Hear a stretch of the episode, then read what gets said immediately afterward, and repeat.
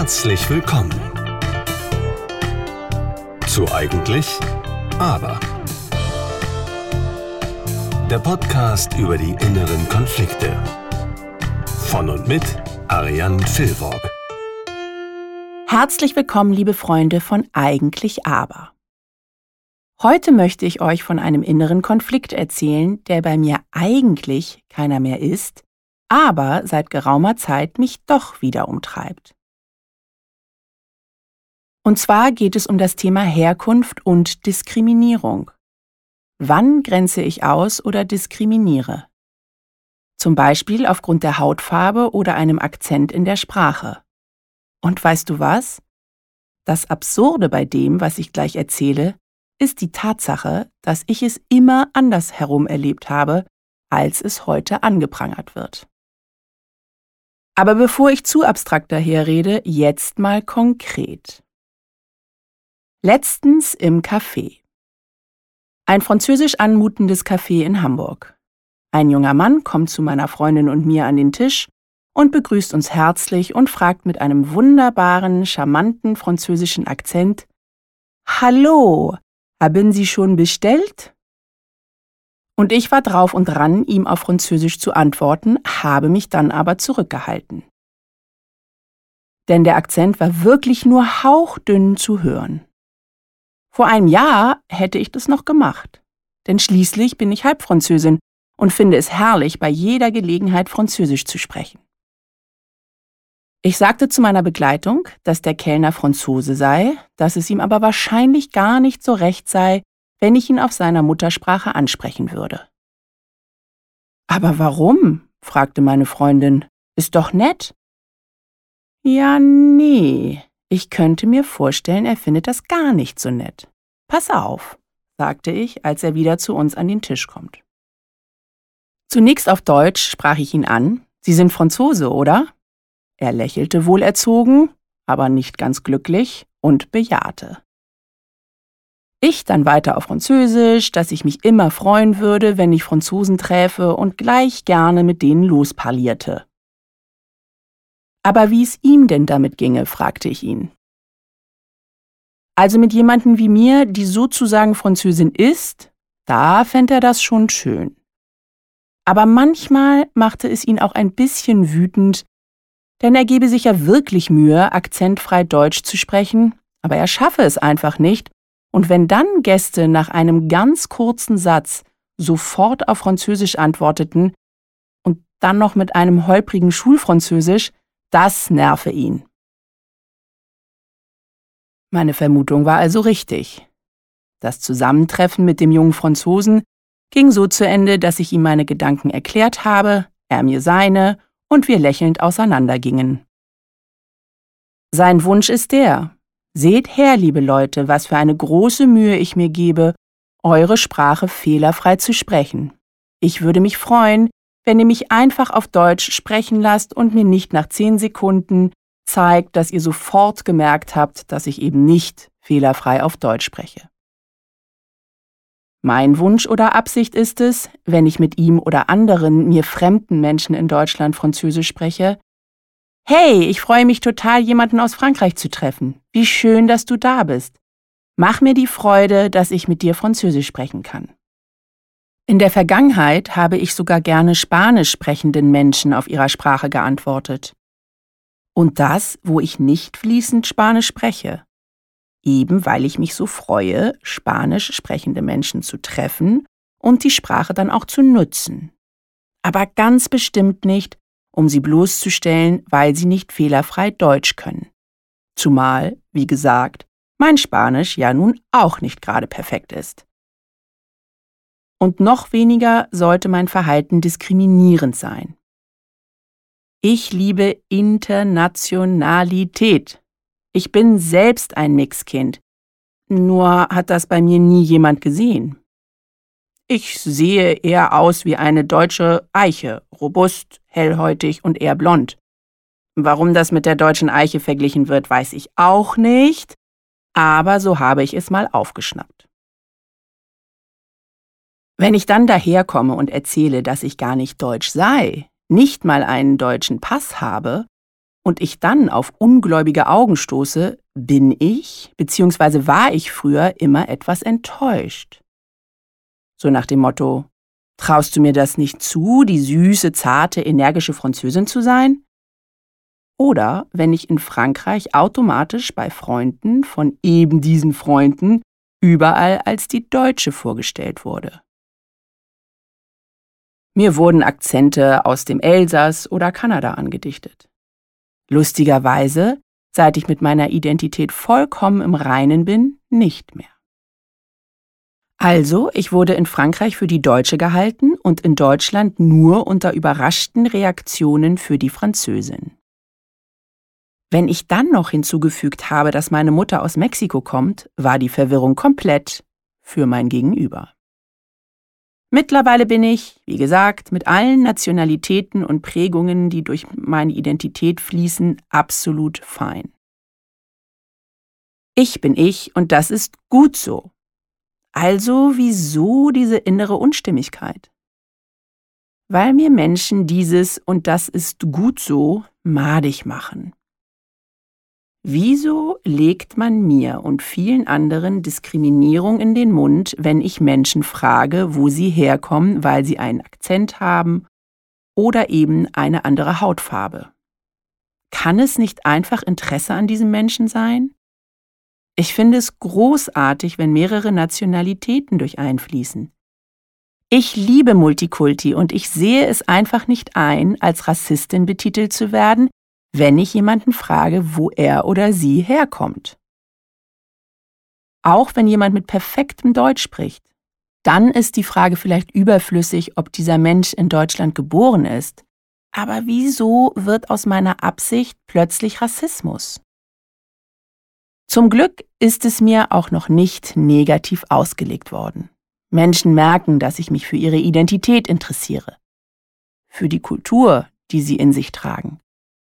Aber offensichtlich ist es heutzutage nicht mehr politisch korrekt, nach der Herkunft zu fragen, denn damit wird einem eben Diskriminierung vorgeworfen. Mir fehlt die Großzügigkeit in dieser ganzen Debatte. Und ich bin vollkommen dabei und widerspreche niemals, dass es auf der Welt viel zu viel Diskriminierung gibt. Dass Menschen schon immer und immer noch wegen ihrer Hautfarbe, Religion oder auch einfach nur Lebenseinstellung diskriminiert werden. Nur wird meiner Meinung nach oft Diskriminierung mit Interesse und Neugier verwechselt. Und, und das finde ich noch viel schlimmer, plötzlich meint ein Mensch zu wissen, was die Intention bei einem anderen Menschen ist. Wieso fragst du jemanden, wo er herkommt? Das darfst du nicht. Er ist doch ganz klar deutsch. Klar, und wenn ich in Peking spazieren gehe, sagt mir jeder sofort, ich sei Chinesin. Was ist denn das für eine vollkommen übertriebene Haltung? Hm, aber vielleicht ist es das.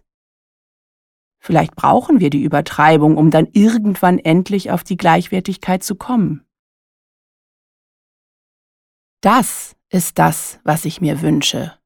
Und ich weiß, ich habe es schon mal auf den sozialen Netzwerken gesagt. Wir sind alle gleichwertig, aber nicht gleich.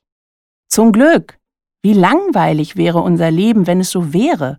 Wie langweilig wäre die Menschheit, wenn wir nicht die wunderbaren unterschiedlichen Kulturen hätten, die Tradition prägen, die Kultur prägen, die die Sinne des Geschmacks und des Geruchs prägen. Ich möchte nicht alles gleich machen. Und ich möchte es auch interessant finden, dass ich einen Vater aus Frankreich habe und eine Mutter, die in Mexiko geboren und aufgewachsen ist. Ich bin anders, aber doch gleich. Klar, mir sagt man nicht, wenn man mich sieht, wo kommst du her? Aber mir nimmt man es auch nicht ab, dass ich wirklich im Mixed Kid bin.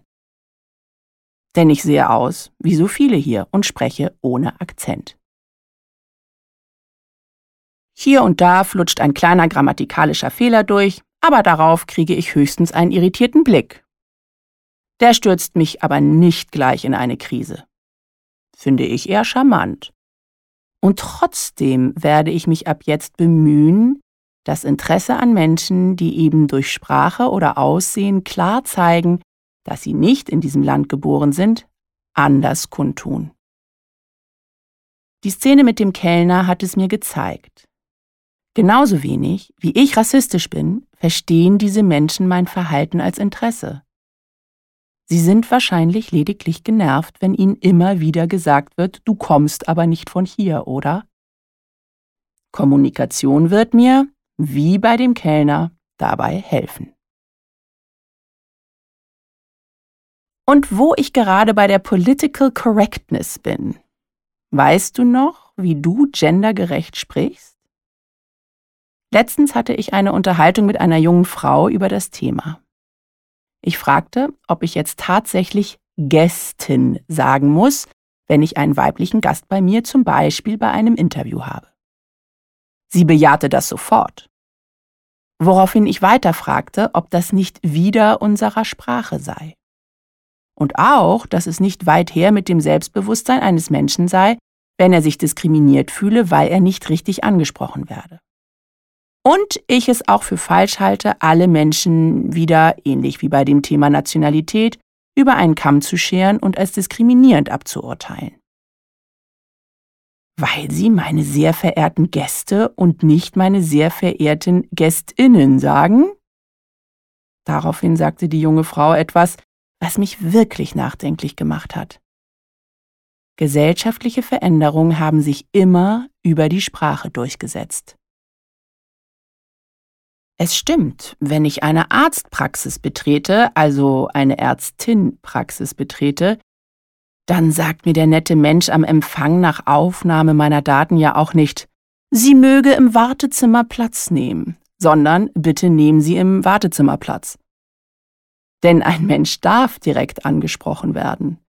Diese alte Sprache stammt aus einer Zeit, so mutmaße ich, wo es dem sozial schlechteren Gestellten nicht gestattet war, dem vermeintlich höher Gestellten direkt anzusprechen. Also, da ist etwas dran. Über Sprache verändert sich die Gesellschaft oder sie spiegelt die Veränderung wider. Das weiß ich nicht so genau. Fakt ist nur tatsächlich, dass die Menschen in meiner Generation, ich sag mal grob 70er Jahre abwärts, es meist sehr befremdlich finden, Sprache so sehr zu verändern. Und wir gehen gar in den Widerstand, wenn es darum geht, dass Bücher neu geschrieben werden sollen. Es ist ein weites und wie ich finde sehr wichtiges Feld, womit sich Sprach- und Sozialwissenschaftler befassen sollen. Ich bin gespannt, wann ich den ersten Roman lese, der diese Sprache komplett beherzigt. Wovon ich aber mit voller Überzeugung sprechen kann, alt und jung soll aufpassen, nicht in so einen typischen Generationskonflikt zu verfallen. Die Alten, die die Jungen belächeln und nicht ernst nehmen, und die Jungen, die mit einer Arroganz und Überheblichkeit über die ältere Generation hinweggeht, als hätten sie Ahnung von nichts. Da mangelt es beiden Seiten oft an Respekt und Wertschätzung. Für die Franzosen wird es übrigens richtig kompliziert, was Sprache und Gleichberechtigung betrifft. Sie haben zwar nur Femininum und Maskulinum in ihrer Sprache, aber sobald ein männliches Subjekt in einem Satz auftaucht, wird Verb und Adjektiv sofort maskulin. Also zum Beispiel 100 Frauen befinden sich in einem Raum und es kommt ein Mann dazu und jemand berichtet über diese Gruppe, ist sofort alles in der männlichen Form.